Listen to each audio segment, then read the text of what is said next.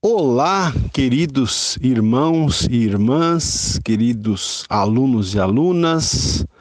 Este é o nosso curso Edificando Famílias Saudáveis. Bem-vindos a mais uma aula e aqui quem vos fala, uma vez mais, é o pastor Ronaldo Guedes Bezerra, da Igreja Evangélica Avivamento Bíblico, no bairro do Tucuruvi, na zona norte da cidade de São Paulo. Muito bem, meus queridos, hoje nós vamos continuar aqui então o nosso curso, né, sobre família. Eu continuo aqui me baseando no livro do pastor Jaime Kemp, cujo título do livro é Sua família pode ser melhor, tá? Depois, mais à frente, nós vamos usar também outros materiais, mas por enquanto eu continuo aqui me baseando neste material e a nossa aula de hoje vai ser sobre a comunicação no lar, né? A comunicação no lar. É até interessante o, o, o tema desse capítulo é, é o seguinte: quem não se comunica, três pontinhos, né? Quem não se comunica, três pontinhos. É o título desse capítulo aqui, uma referência àquela frase, né? Se não me engano, é uma frase que é atribuída a, àquele é, aquele animador de auditório, né? O chamado Chacrinha, né? Talvez os mais os mais antigos aí se lembrem desse comunicador, ele dizia isso, né? Que quem não se comunica se, se estrumbica, né? Ele usava essa, essa expressão, quem não se comunica se estrumbica, né? Então, gente, nós vamos falar hoje sobre a questão da comunicação no lar, que é algo muito importante, tá? Então vamos lá. A comunicação é o centro de todo relacionamento familiar. Nunca é demais frisar, nunca é demais, né, falar sobre a importância de uma boa comunicação entre marido e mulher, né, entre pais e filhos, enfim, né, uma boa comunicação no lar. A, a boa comunicação é a chave para o desenvolvimento de um relacionamento saudável entre o marido e a mulher. Então, note né, essa frase interessante. A, a, a, comunicação é a chave, é uma chave. É como que se abre uma porta, né? É uma chave para é, que se desenvolva um relacionamento saudável né, entre o casal, tá? Nós temos aqui citado um versículo bíblico que está no livro de Provérbios, capítulo 18, versículo 21, um versículo muito conhecido de muitos irmãos, que diz assim: A morte e a vida estão no poder da língua. O que bem a utiliza come do seu fruto, né? Então olha que texto contundente, né? A, a morte e a vida estão no poder da língua. E quem utiliza bem a língua, a linguagem, né? Vai comer do seu fruto, tá? Então, diz aqui o nosso autor: vida ou morte, felicidade ou infelicidade. Essas coisas dependem de sua disposição e capacidade de comunicar-se, né? Então, é, a sua felicidade no seu casamento, de alguma forma, depende da sua disposição de se comunicar bem e até da sua capacidade de se comunicar bem, não é?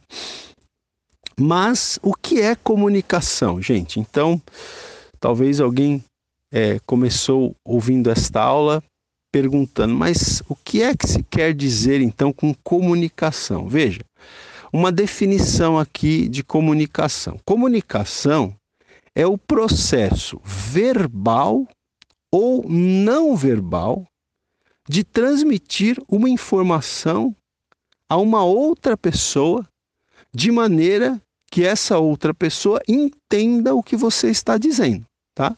Então note, eu vou aqui repetir essa, essa, essa definição comentando aqui com vocês. Então, comunicação, ele diz aqui, é o processo verbal ou não verbal. Então quer dizer que você se comunica tanto quando você fala, né? Por isso é um processo verbal, tá? Quer dizer, você se comunica quando você fala com outra pessoa, mas é um processo não verbal também, porque a gente se comunica é, de outras formas. A gente não se comunica só pelas palavras. Por exemplo, o silêncio também é uma forma de comunicação. Não é? é uma careta, uma expressão facial, né? É, também é uma forma de comunicação. Tá? Então, é, a, a comunicação é o processo verbal ou não verbal, é? de você transmitir informação para uma outra pessoa. Né? Agora, a boa comunicação ela é feita de forma que a outra pessoa entenda o que você está querendo dizer ao se comunicar, tá? Então veja, a comunicação, queridos, na verdade, comunicação é uma arte, né? É uma arte. Gastamos a vida inteira para aprendermos a ser eficientes nessa arte, né? Você durante todo o decorrer da sua vida, sempre você precisa buscar melhorar nessa questão da comunicação. E uma das necessidades mais prementes, mais importantes para a família é justamente aprender a se comunicar, ok?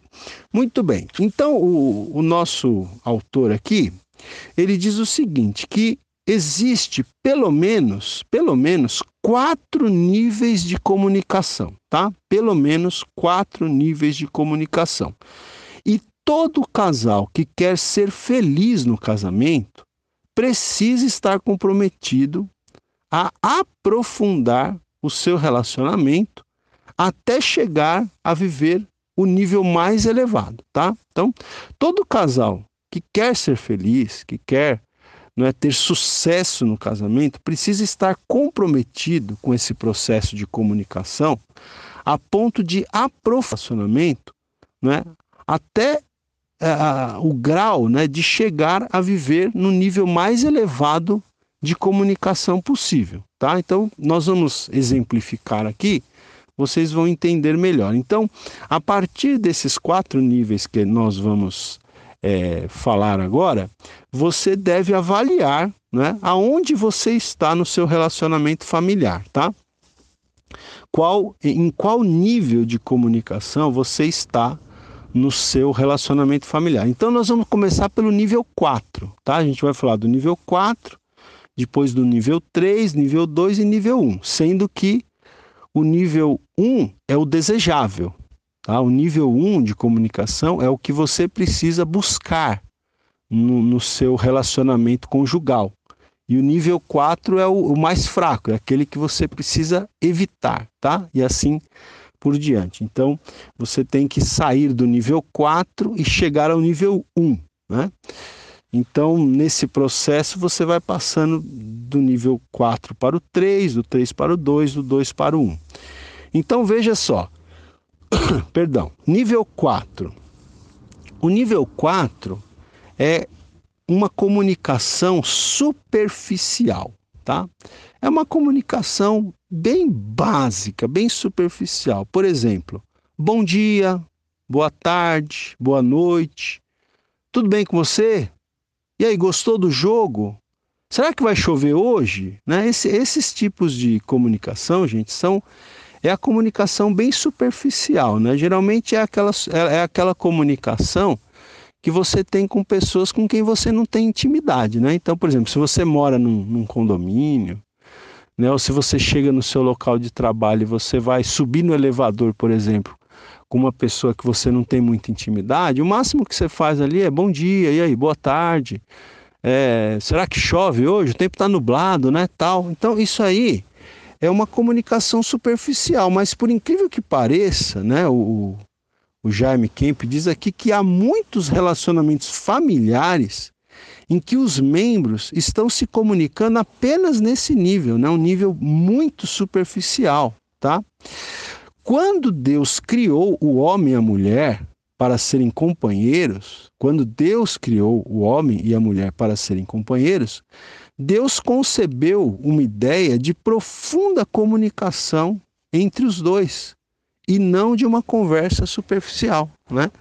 Então, Deus ele, ele, ele, ele pensou, ele planejou né, uma profunda comunicação entre o casal, né? A, a, tal ponto, até nem é o assunto aqui, mas a tal ponto que o nível mais profundo de comunicação de um casal é a intimidade física, é a intimidade sexual, né? Então, quando Deus criou o homem e a mulher para serem companheiros, Deus planejou né, uma ideia de profunda comunicação entre os dois e não um nível de comunicação superficial, não uma conversa superficial, tá? Então, esse é o nível 4. O nível 3 é um pouquinho melhor que o nível 4, mas ainda não é o ideal. O nível 3 é aquele nível né, em que o, o casal relata fatos, né? relata fatos é, sobre os outros, inclusive, né?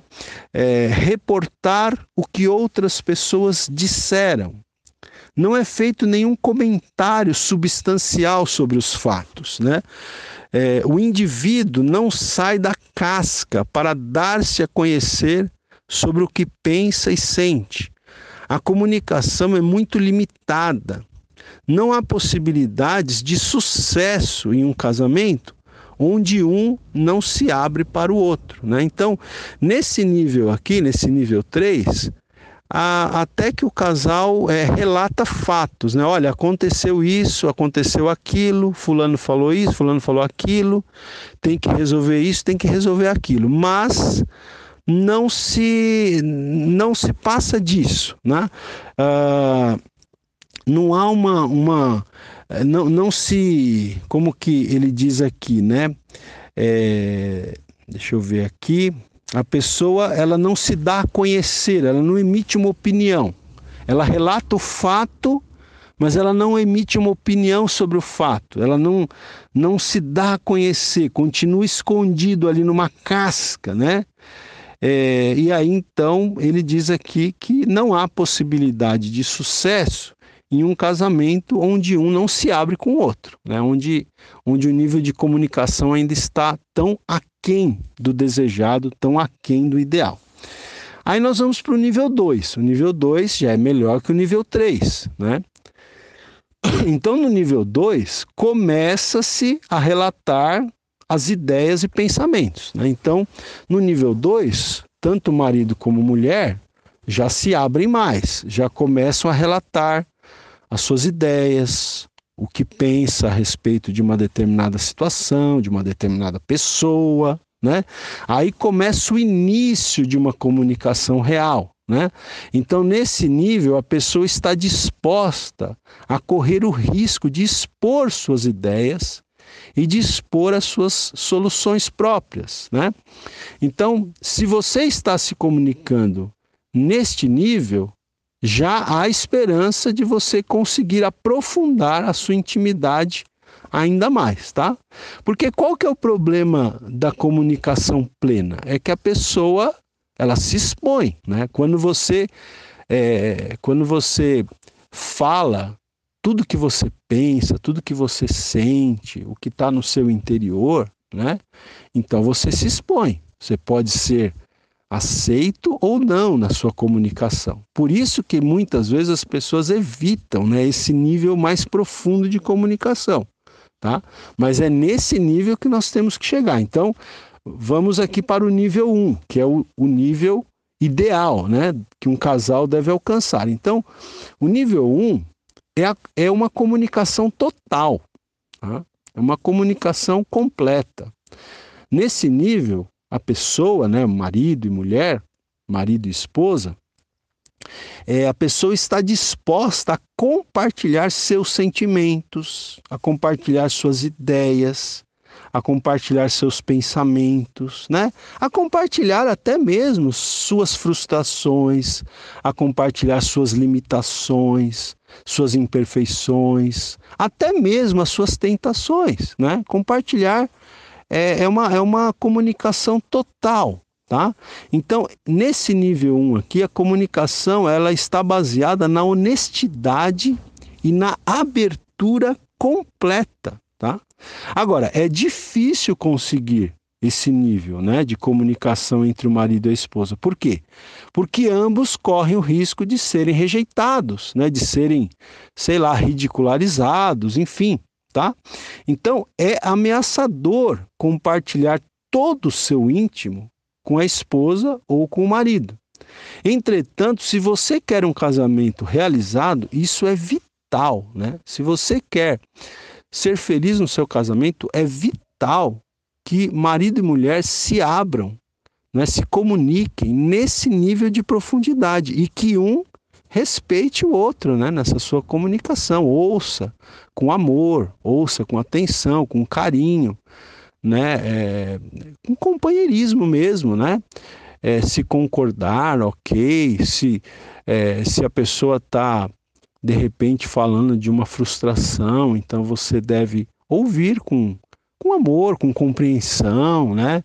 É, se está falando de, enfim, de algo muito íntimo, deve, isso deve ser respeitado, deve ser entendido, deve ser compreendido, tá certo?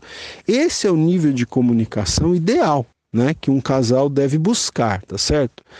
Então, o, o, o nosso autor aqui ele faz uma pergunta: por que muitos casais e muitas famílias não se comunicam, não conseguem se comunicar nesse nível mais profundo. Né? Então, ele alista aqui algumas razões por que, que alguns casais não conseguem se comunicar nesse nível 1 aqui de comunicação total. Há pessoas que nunca aprenderam a se comunicar abertamente e têm dificuldades até mesmo em formar frases, né? Então, essa é uma razão porque muitos casais não se comunicam mais profundamente. Porque existem pessoas que, até pela criação que tiveram, pelo contexto de vida que tiveram, nunca aprenderam a se comunicar assim com essa abertura total. E algumas pessoas, né, são pessoas muito simples, às vezes, não tiveram, quem sabe, muita oportunidade para estudo, tem dificuldade até de formar frases, tá certo? Essa é uma, essa é uma das razões, né? Outros, diz ele aqui, têm medo de expor o que pensam e sentem, né? Então, outra razão de os casais não se comunicarem profundamente é porque muitos têm medo, né, de expor o que pensam, o que sentem, né, o que está ali no seu interior não querem correr o risco de serem ofendidos, não querem correr o risco não é, do seu cônjuge discordar deles, tá? Então, há pessoas que tomam a seguinte atitude, né? Tem muita gente que termina tomando a seguinte atitude: ah, falar não vai resolver nada, então, por que me comunicar, né?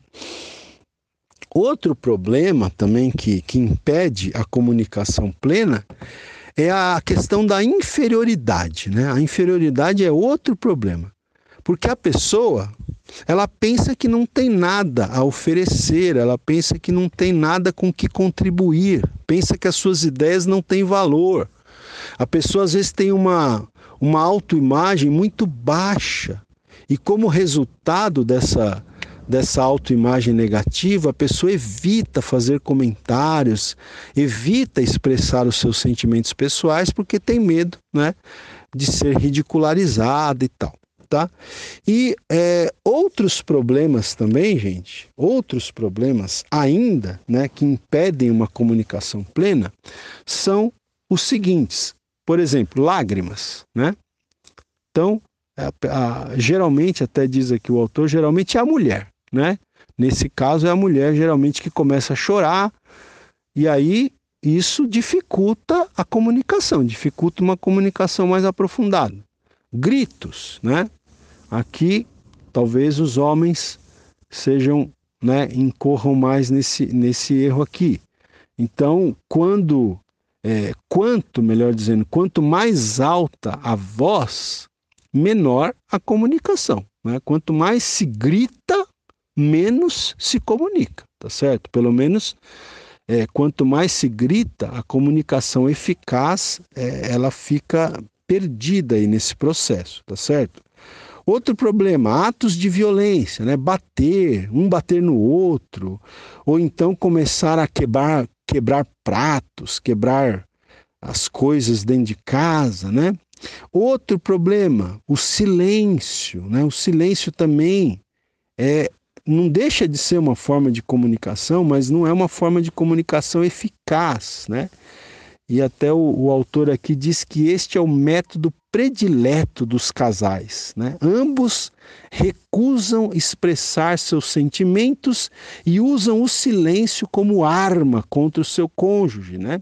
Também tem as caretas, né? as caretas.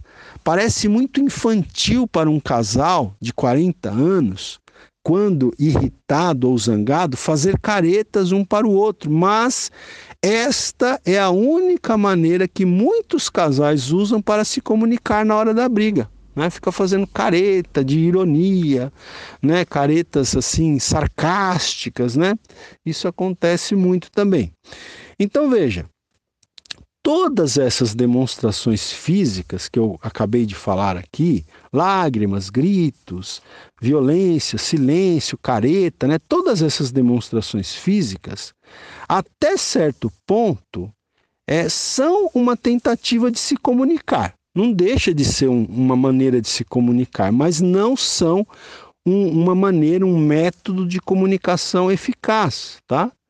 Então, o casal que está se empenhando em atingir um nível mais profundo em sua comunicação, precisa deixar essas manias infantis, tá? E aprender a se expressar de modo mais adulto e de modo mais maduro, tá bom? Então é, é isso. Daqui a pouco eu venho no próximo áudio falando então sobre os conceitos bíblicos sobre a comunicação é, em geral e especificamente a comunicação do casal. Até já. Aula 7, áudio 2. Muito bem, gente. Então, veja, através das escrituras sagradas, Deus nos revela muitos conceitos na área de comunicação, tá? Então, é, nós vamos falar aqui hoje de 10 princípios, tá? 10 conceitos, 10 princípios sobre comunicação, tá bom? Então vamos lá. Primeiro princípio: comunicação é sempre uma rua de mão dupla. Comunicação é sempre uma rua de duas mãos, não é? Uma das melhores maneiras de fortalecer sua comunicação é desenvolver a habilidade de ouvir o seu cônjuge com interesse, tá? Então veja, não é só falar, é saber ouvir, né? Talvez aqui seja um, um grande problema dos casais na, na área da comunicação, é que às vezes um dos cônjuges quer falar, né? Quer falar, falar, falar, mas não quer ouvir, né? Não, não, é, não se dispõe a ouvir, né? O outro. Então, veja, é, dê a sua atenção completa, tá bom? Porque uma das melhores maneiras de você fortalecer a sua comunicação é você desenvolver a habilidade de você ouvir o cônjuge e com interesse. Então, dê a sua atenção completa, inclusive com os olhos e as expressões faciais, tá? Quando você concentra a sua atenção, você mostra que está não somente escutando com os ouvidos, mas também escutando com o coração. Você poderá identificar-se com que a outra pessoa está sentindo ou experimentando, né? Então, esse ponto aqui eu achei muito interessante, até quando este livro foi escrito, a gente não tinha ainda né, a questão dos celulares, das redes sociais. Então, você quer ver uma coisa extremamente frustrante? É você estar tá conversando com alguém e a pessoa tá olhando na tela do celular, né?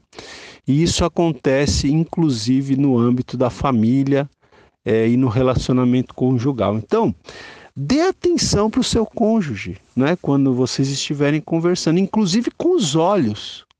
Olhos olhando nos olhos, inclusive com expressões faciais, né? Ah, balançando a cabeça, assim como se você estivesse entendendo, como se você estivesse concordando, né? Porque quando você faz assim, você mostra que você não está apenas ouvindo com os ouvidos, mas você está ouvindo com o coração. Né? Dessa maneira, você se identifica com o que a outra pessoa está falando com, que, com o que a outra pessoa está sentindo ou experimentando, né? Aqui nós temos é, dois versículos importantes que nos ajudam aqui. Tiago, capítulo 1, versículo 19, que diz: Todo homem, pois, seja pronto para ouvir, tardio para falar, tardio para se irar, né? Então, de acordo com esse texto, nós temos que ser prontos para ouvir, nós temos que ter prontidão para ouvir e sermos até tardios para falar. Primeiro ouvir, depois falar, não é? Provérbios 18, 13 diz: responder antes de ouvir é estultícia e vergonha, né? É tolice e vergonha, tá certo? Então, gente, é, é, importante você ouvir primeiro o que o seu cônjuge tem a dizer para depois você responder, né? Às vezes a pessoa vai responder é, achando que já sabe o que o outro vai falar e não, na verdade não era aquilo que você imaginava que, que o seu cônjuge ia falar e você já interrompeu, já respondeu, né? E o texto diz aqui que responder antes de ouvir é tolice e é vergonha, né? Então, uma pergunta: quando sua esposa ou seu marido fala com você, você dá atenção a ele? Amor é parar aquilo que você está fazendo, olhar para o seu cônjuge e dar ouvidos e atenção enquanto ele fala, né? Veja que quando você dá atenção ao seu cônjuge, quando ele está falando, quando você para de fazer o que você está fazendo e dá atenção, isso é uma expressão de amor, tá certo, gente? Isso é uma expressão de amor. Então, é, a comunicação, muitas vezes no, no lar, a comunicação ela é prejudicada porque nós não sabemos ouvir, né? Nós não sabemos ouvir como deveríamos saber, como deveríamos aprender, tá certo? Muito bem, esse é o primeiro princípio de 10. Vamos para o segundo princípio. O segundo princípio é o seguinte: escolha o tempo certo para se comunicar, tá? Escolha o momento certo para se comunicar, para conversar, né? É, o, o nosso autor aqui ele cita um texto que está em Efésios, capítulo 4, versículo 26, que diz assim: Irai-vos e não pequeis, não se ponha o sol sobre a vossa ira, né? Então veja, esse texto aqui, ele até admite que às vezes a gente fica irado, né? É, é impossível você não ficar irado em alguns momentos, né? Só que diz aqui: irai-vos e não pequeis. Não permite, não permita que essa ira se transforme em pecado. Não se ponha o sol sobre a vossa ira. Quer dizer, não deixe o sol se pôr, não deixe o dia terminar e você continuar irado. Resolva essa ira, resolva esse problema, resolva essa pendência antes de o dia terminar, né? Antes de, de, de o dia se findar, tá certo? Então, não deixe a ira se amontoar dia após dia sem acertar as contas. Né? É possível discutirmos, mas não devemos dormir sem ter resolvido o nosso mal entendimento ou discórdia, tá certo? Então, é muito. É, veja, gente, é normal um casal ter é, né, discussões, né? Claro que a gente tem que procurar evitar isso, mas acontece com todo casal, né? De, de ter uma discórdia, de ter uma discussão, de divergir num determinado ponto de vista, tá? Então é possível nós discutirmos, mas nós não devemos dormir, né? não se ponha o sol sobre a vossa ira, né? Nós não devemos dormir sem ter resolvido o nosso mal entendido, né? Sem ter resolvido aquela discórdia. Então veja, ainda dentro desse segundo ponto aqui, escolha o tempo certo para se comunicar o autor ele dá cinco sugestões, tá? Então, é, são cinco subitens aqui do, do ponto 2. Cinco sugestões na escolha do tempo certo, ok? Cinco sugestões na escolha do tempo certo para você se comunicar, para você conversar com o seu cônjuge. Vamos lá. Vamos, vamos, como são é, subtópicos, vamos por letras, tá? Letra A, B, C, D e E. Então, ele diz aqui: é melhor não discutir um problema depois das 10 horas da noite, tá? A nossa tendência quando estamos fisicamente cansados é reagir negativamente a qualquer discussão. Tá? Então, é, quando a pessoa está cansada fisicamente, aí para se irritar é muito mais fácil, né? Para reagir negativamente é muito mais fácil. Então, é, procure não discutir um problema, principalmente um problema mais delicado, mais complexo, procure não discutir isso muito tarde da noite, quando você já está cansado, quando você já está realmente, né, é, muito fisicamente exausto, ok? Letra B. Outra sugestão na escolha do tempo certo. Não brigue ou discuta em frente dos seus filhos, ok? Não, não discuta com seu cônjuge, não brigue com, com seu marido ou com a sua mulher na frente dos seus filhos. Se há uma coisa que cria insegurança e medo no coração da criança, é ter que ouvir e assistir uma briga em seus é, entre seus pais, tá? Então, uma criança que constantemente está vendo os pais brigarem, discutirem, gente, isso vai produzindo uma insegurança na vida da criança, vai produzindo uma insegurança emocional, né? vai, vai, vai produzindo um certo medo, um temor interior na vida da criança. Pode trazer até problemas emocionais para essa criança no futuro, tá certo? Então, é, evite né, brigar em frente dos filhos. Letra C, letra C, outra sugestão. Não brigue em público, tá? Não, não brigue, não discuta com o seu cônjuge na frente de outras pessoas em público. Discussões familiares devem ser resolvidas somente entre a família, né? Aquele velho ditado: roupa suja se lava em casa, né? Como é fácil machucar seu cônjuge usando cinismo, sarcasmo ou palavras ásperas o pior de tudo é proceder desta maneira publicamente. Né? Então, tratar o seu marido ou a sua mulher com cinismo, com sarcasmo, com palavras duras, com palavras ásperas, já é uma coisa reprovável, ainda mais quando se faz isso publicamente. Né? Então, existem pessoas que fazem isso, né? Infelizmente, alguns homens, né, que, que fazem isso. É muito desagradável, né? Você já deve ter presenciado uma situação assim, em que você vê, por exemplo, um marido é, maltratando a esposa em público, na frente de outras pessoas, né? A gente, nós mesmos não sabemos onde colocar a nossa cara quando a gente vê acontecer uma situação dessa. A gente fica com vergonha alheia, a gente fica com vergonha pela pessoa que está fazendo aquele ato tão é, de tanta estupidez, tá certo? Então, não brigue em público. Letra D, outra sugestão, a quarta sugestão para você escolher o tempo certo para se comunicar, né?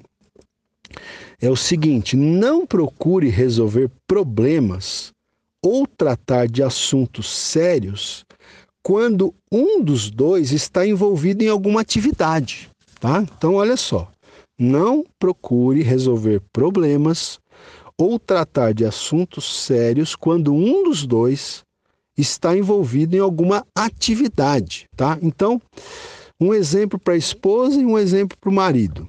Esposa, não procure tratar de assuntos sérios com seu marido durante um jogo de futebol. Tá? Então não adianta.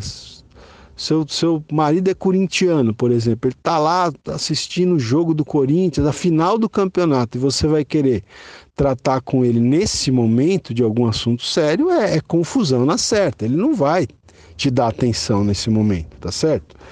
E o marido também, né? Agora uma para o marido aqui, ó. Quando a sua esposa está enfrentando uma pia cheia de louça, né? Depois de muitas vezes ter trabalhado o dia inteiro, esta não é uma boa hora de tratar de assuntos complicados. Não é uma boa hora, né? Talvez seja a hora de você pegar um pano de prato e ajudar a sua esposa a enxugar a louça. Isso sim, mas talvez vai ser difícil você querer discutir uma questão mais complexa na hora que a sua esposa está enfrentando uma pia cheia de louça, tá certo? E também uma última sugestão aqui na escolha do tempo certo é o seguinte: marque uma hora específica para conversar, né? Marque, programe, agende uma hora específica para conversar com seu marido, com a sua esposa, e seja fiel àquele compromisso, né? Sábios são os maridos e as esposas que sabem o melhor tempo e sabem esperar por aquela hora para conversar, tá? Então, é uma questão de sabedoria, né? o, o casal saber escolher o melhor momento, não em público, não na frente dos filhos, não cansado, né? mas é, o melhor momento, tá? não quando um dos dois está envolvido em alguma atividade. Então, é, sábios são os maridos e as esposas que sabem escolher o tempo certo e sabem esperar né, por aquela hora para conversar, para dirimir ali as diferenças, ok? Muito bem, vamos lá. Agora nós vamos então voltar aos, aos conceitos, tá? Aos princípios. Então eu falei que são dez princípios. Nós já falamos dois princípios, né? O primeiro, comunicação, é sempre uma rua de duas mãos. Aqui, aquela, aquele ponto que a gente falou sobre a necessidade de saber ouvir, né? O segundo, escolher o tempo certo para se comunicar no qual nós também trouxemos cinco dicas aí na escolha do tempo. Agora, o terceiro princípio. O terceiro princípio é o seguinte: fale sempre a verdade, mas fale com amor, tá? Então, você precisa falar sempre a verdade. Né? Você quer ver o caldo entornar no relacionamento conjugal, é quando a mentira entra em cena, né? Quando um dos dois descobre, né? Quando, quando o marido descobre que a esposa está mentindo, mentindo, né? Pode ser uma mentirinha pequenininha, né? Ou vice-versa, né? Quando um dos dois descobrem que o cônjuge está mentindo, aí a coisa fica complicada, porque a confiança, a confiança fica comprometida, né? Quando a mentira entra em cena. Então, fale sempre a verdade, mas tem uma, um porém aqui: fale com amor, né?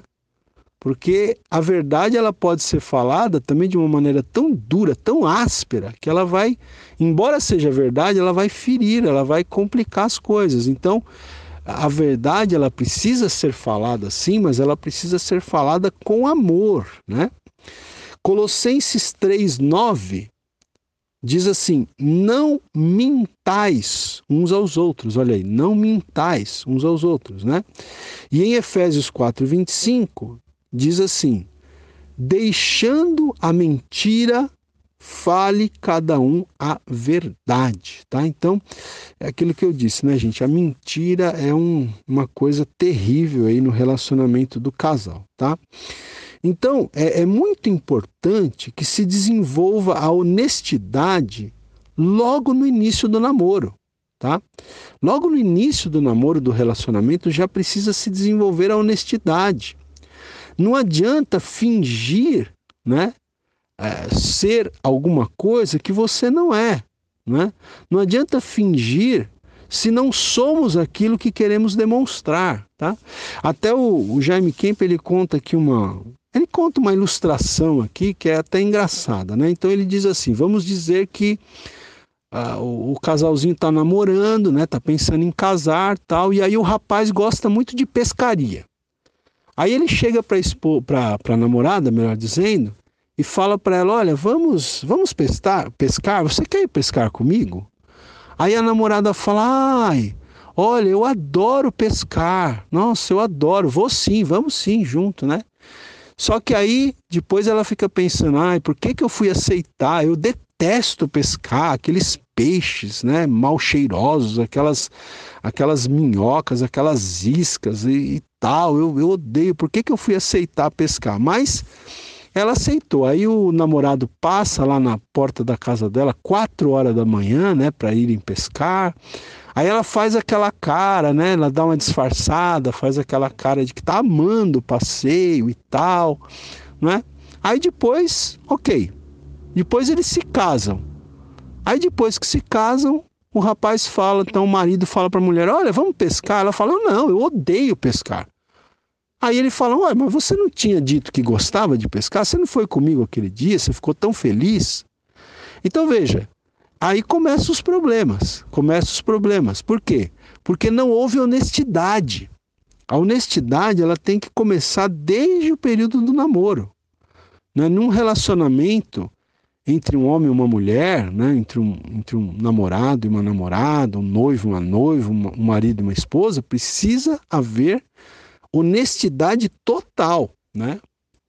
Não adianta você esconder quem você é de fato, tá certo? Então é importante falar a verdade. Este é um compromisso constante na vida conjugal. Falar a verdade é um compromisso constante. Amor exige honestidade, né? Amor exige honestidade. Então, você deve falar o seguinte ao seu cônjuge, né? Você deve falar o seguinte ao seu marido ou à sua esposa. É, querido ou querida, eu quero aprender a ser honesto ou honesta com você. E quero que você seja honesto comigo, né? Os dois, né, devem falar isso um ao outro. Olha, eu quero ser totalmente honesto com você, tá certo? Porque se houver essa transparência, se houver esta honestidade, esta honestidade, isso será capaz de transformar a comunicação superficial em uma comunicação verdadeira e profunda. Ok, gente? Muito bem. Na sequência, a gente vem com os próximos princípios. Aula 7, áudio 3. Muito bem, então estamos aqui vendo 10 princípios né, bíblicos sobre comunicação que podem ser aplicados em qualquer esfera, viu, gente? Esses princípios eles podem ser aplicados inclusive fora do contexto familiar, né? inclusive no, no, no seu trabalho, na convivência com os irmãos lá na igreja, né? e inclusive no lar, na convivência de pais e filhos, de marido e esposa, tá? Então vamos lá. É, a quarta, né? O, o, quarto princípio, tá? Nós já falamos três, vamos falar o quarto agora. Não use o silêncio para frustrar o seu parceiro, tá? Não use o silêncio como uma maneira de frustrar o seu cônjuge, né? O silêncio especialmente por parte do marido, representa uma resposta negativa para a esposa, tá? Então, olha aí, maridos, preste atenção, né? O silêncio, especialmente por parte do marido, representa uma resposta negativa para a esposa, né? Mas a esposa também não deve usar desse, expediente. Se você hesita em responder, explique com calma por quê. Né? Se você não está querendo responder algo que a sua esposa perguntou, ou que seu marido perguntou, né? explique com calma por quê. Né? É... Quando esta arma, né, é... a arma do silêncio, quando esta arma é usada frequentemente, ela pode ser extremamente frustrante, né? Então, às vezes, às vezes até pode ser uma questão de não saber como se comunicar, tá certo, gente? Então, às vezes, às vezes a pessoa está usando o silêncio para frustrar o parceiro. Outras vezes é uma questão de que a pessoa realmente não sabe bem como se comunicar, tá? Em outros casos, a pessoa, por natureza, é quieta. Então, você tem algumas questões aqui que envolvem o silêncio que, não, às vezes, a pessoa não está fazendo de propósito, né? Às vezes, a pessoa não, não, sabe, não, não consegue se comunicar, ou a pessoa é, é um, é, é um pouco quieta demais, tá certo? Então, se este for o caso, o, o cônjuge precisará de muita paciência, né? Por exemplo, se você tem um, um, um, um cônjuge, né?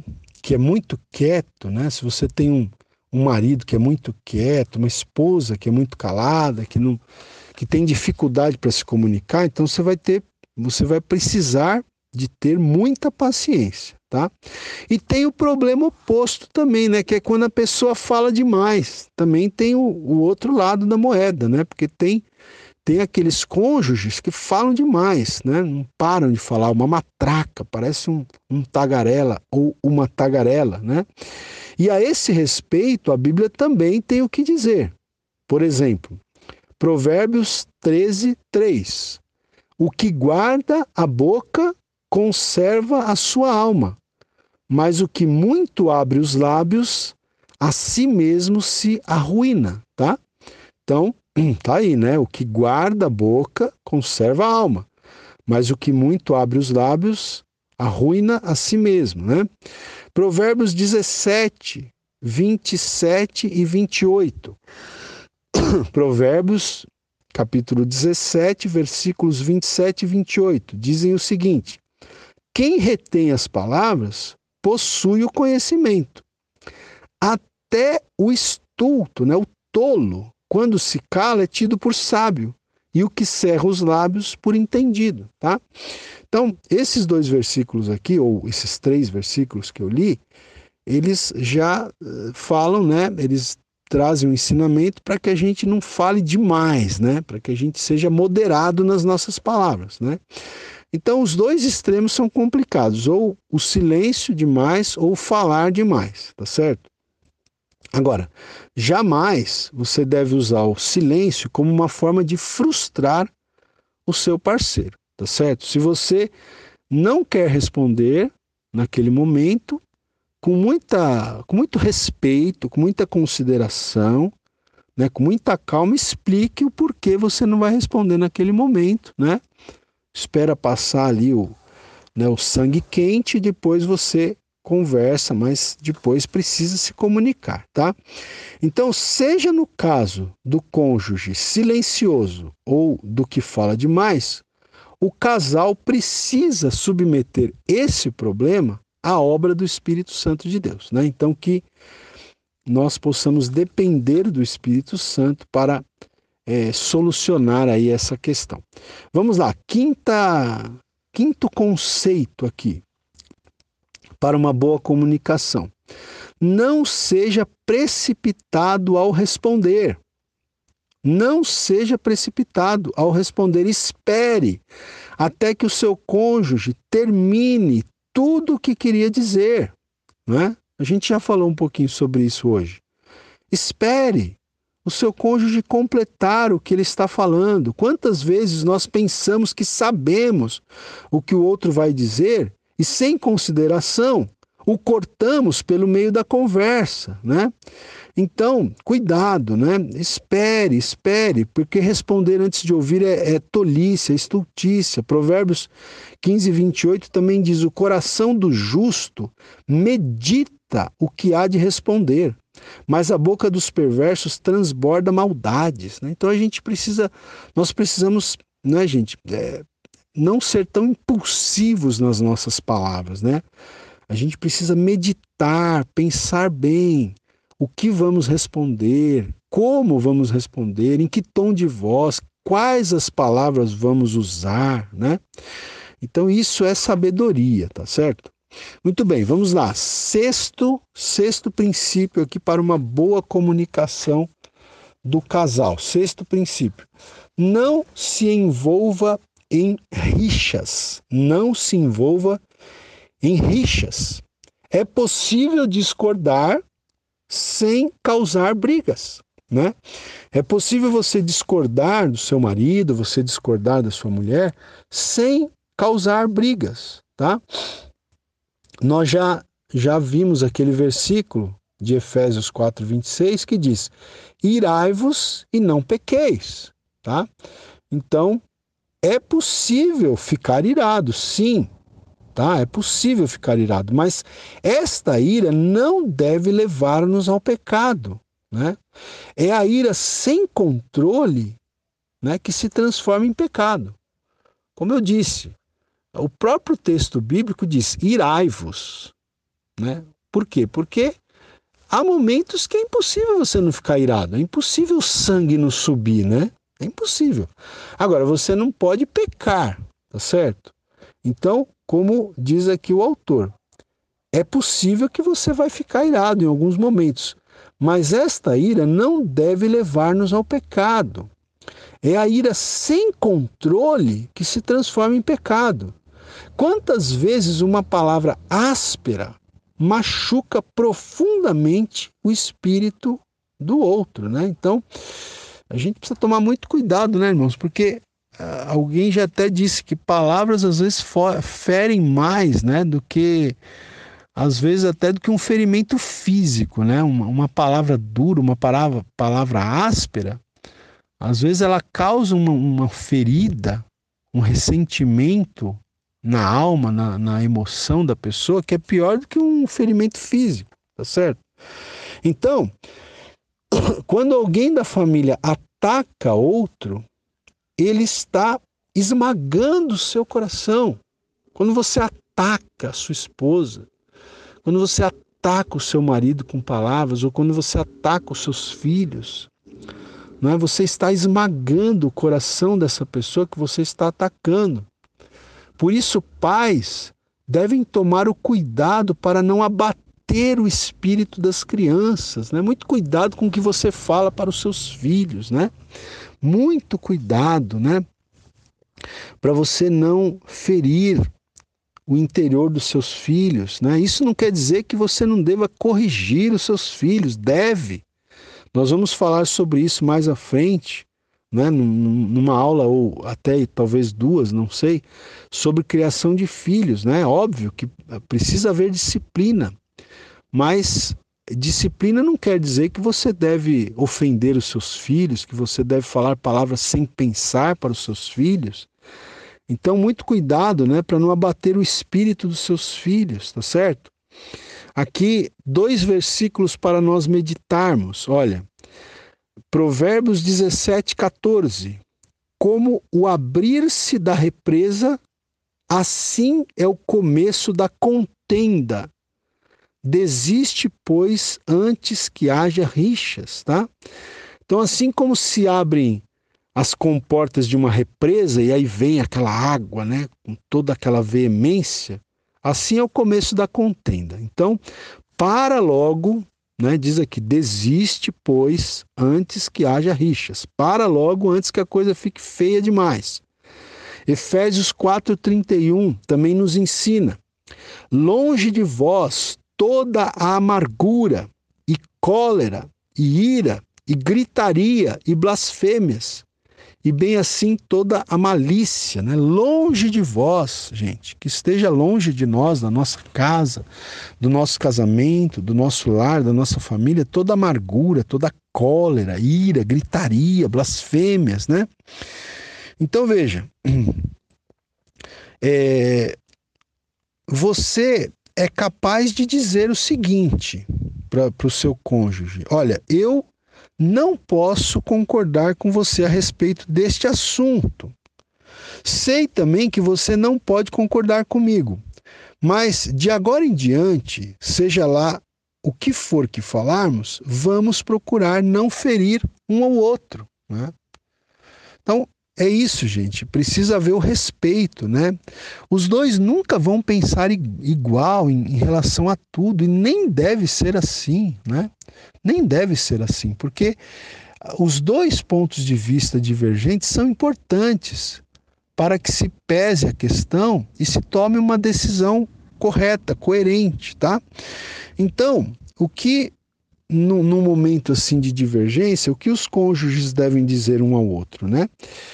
Devem dizer isso, olha, eu, eu, eu não, não tenho como concordar com você a respeito desse assunto, nós pensamos diferente aqui, tá? Sei que você também não vai concordar comigo, mas é, de agora em diante, né, seja lá o que nós falarmos, seja o que for que nós falarmos, vamos respeitar um ao outro. A gente pode discordar sem ter que ferir um ao outro, né? com palavras, com xingamentos, né? com gritaria. Né? Então, veja, se tomássemos esse tipo de atitude, nosso relacionamento seria bem melhor e muitas brigas seriam evitadas, tá certo? Muito bem, vamos lá, vamos seguir aqui. Sétima é, sétimo princípio, né? o sétimo princípio para uma boa comunicação. Não responda com raiva. Não responda com raiva. Né? Use palavras brandas. Use respostas bondosas, gente. Provérbios 15, 1. Provérbios 15, 1 diz assim: A resposta branda desvia o furor, mas a palavra dura suscita a ira. Né? Esse versículo é, é muito importante. Né? Veja, a, a resposta branda desvia o furor, mas a palavra dura suscita a ira. O, o escritor aqui, o Jaime Kemp, ele até dá um exemplo aqui, não do casamento dele, mas ele dá um exemplo que ele viveu que eu achei bem interessante. Ele falou que certo dia ele se encontrou com, com um amigo dele, que ah, me parece que fazia muito tempo que eles não se encontravam tal, e eles marcaram de almoçar juntos, né? Almoçar juntos em um determinado restaurante.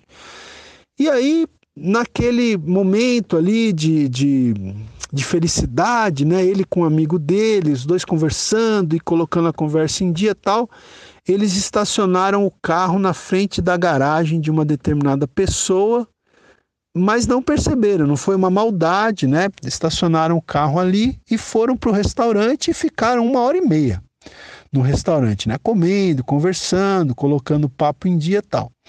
Aí quando eles saíram do restaurante, né? Você já imagina a cena, né? O dono da casa furioso, né? Estava faltando subir fumaça ali pelos ouvidos do, do, do, dono da casa lá. E aí ele começou a gritar e falar e, e dizer aquela, né? Aquela série de impropérios. Mas aí o, o Jaime Kemp diz, né, que o amigo dele, um, um homem de Deus, um servo de Deus, tal, é, ao invés de revidar, né, de, de começar a xingar também e tal, humildemente aquela pessoa né, disse: Olha, o senhor, o senhor tem toda a razão, eu errei, me perdoe, foi uma coisa.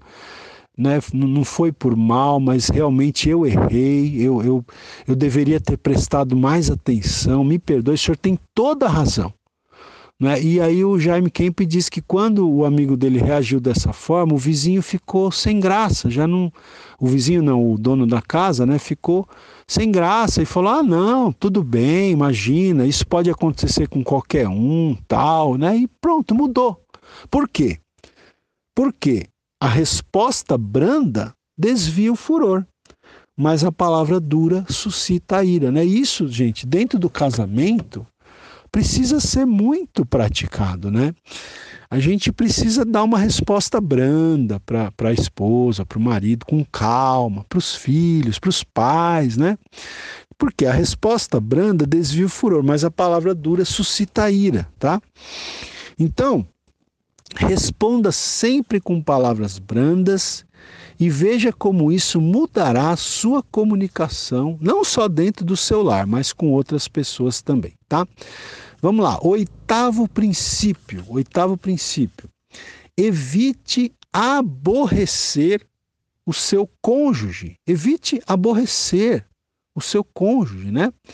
Provérbios 10, 19: No muito falar não falta transgressão, mas o que modera os seus lábios é prudente. Né?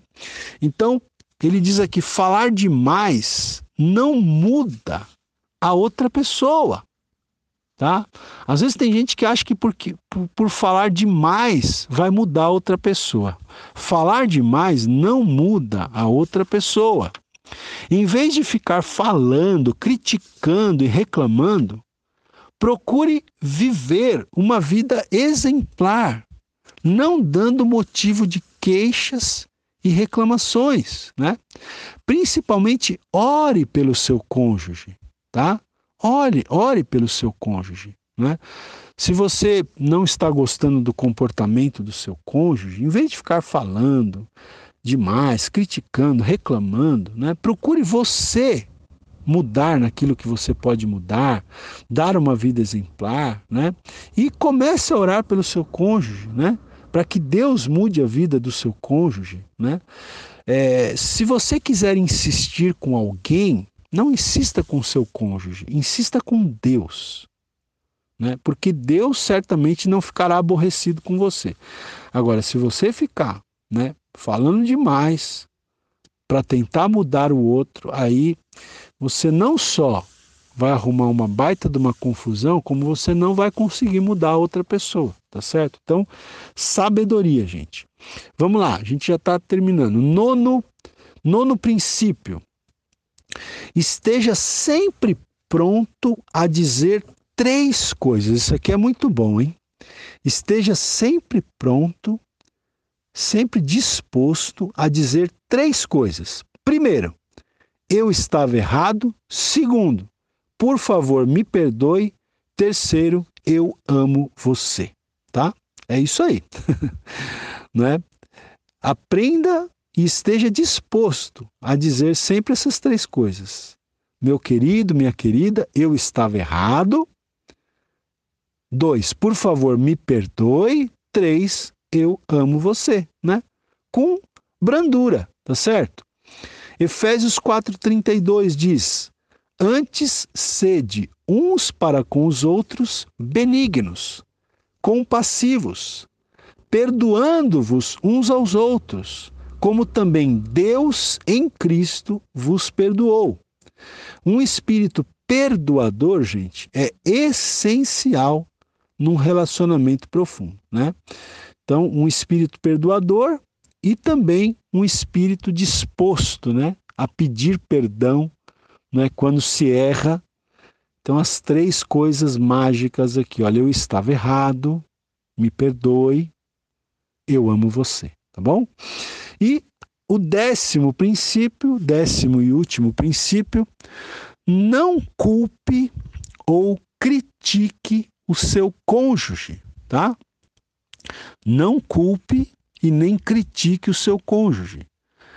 Tome a seguinte atitude: eu não criticarei nenhum membro da minha família, mesmo que seja uma crítica justa, sem dar uma solução prática. Olha isso. Né? Você tem que tomar essa atitude. Eu não vou criticar nenhum membro da minha família, mesmo que a crítica seja justa, eu não vou criticar sem dar uma solução prática. Né? Você pode até fazer uma crítica com muita sabedoria, com muito tato, mas não critique sem dar uma solução prática, gente, porque é muito fácil ficar criticando sem dar uma, suge uma sugestão prática, não é? É o que às vezes a gente faz né, com, com os políticos, por exemplo. Né? Eu sei que, infelizmente, existem muitos políticos aí que, é, que, que são pessoas é, né, que, que não merecem o nosso respeito, vai, não me vem outra palavra aqui agora. Existem muitos políticos que não merecem o nosso respeito, mas é muito fácil você ficar criticando né, um político, um presidente da república, por exemplo, né? É muito fácil você ficar criticando sem é, estar na pele da pessoa. Né? É muito fácil você ficar criticando sem entender o que aquela pessoa está tá passando, o drama né? As consequências da decisão que aquela pessoa tem que tomar, né? Então, criticar é fácil, né? A questão é, você tem uma, uma, uma solução que você tem certeza que vai ser boa, que vai ser benéfica? Então é isso, né? Você tem que ter essa atitude. Eu, eu, eu não vou criticar nenhum membro da minha família, né? Sem que eu tenha uma solução prática para oferecer, tá certo? E sempre com brandura, sempre com amor, né? Sempre procure é, restaurar, encorajar, edificar, né? o seu cônjuge, tá? Veja, em todas as famílias existem alguns pontos de vista diferentes. Em todas as famílias existem discussões e até brigas, né? Por quê?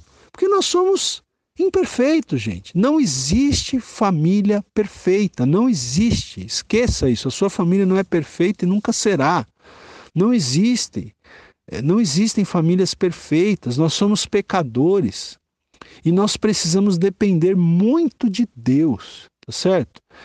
Então, se você procurar colocar em prática esses princípios de comunicação, esses dez princípios que nós colocamos aqui, a sua vida, o seu casamento e a sua família serão transformados, certamente, tá? E você vai ficar surpreso com aquilo que Deus pode realizar no seu casamento, no seu relacionamento conjugal. Tá bom, meus queridos?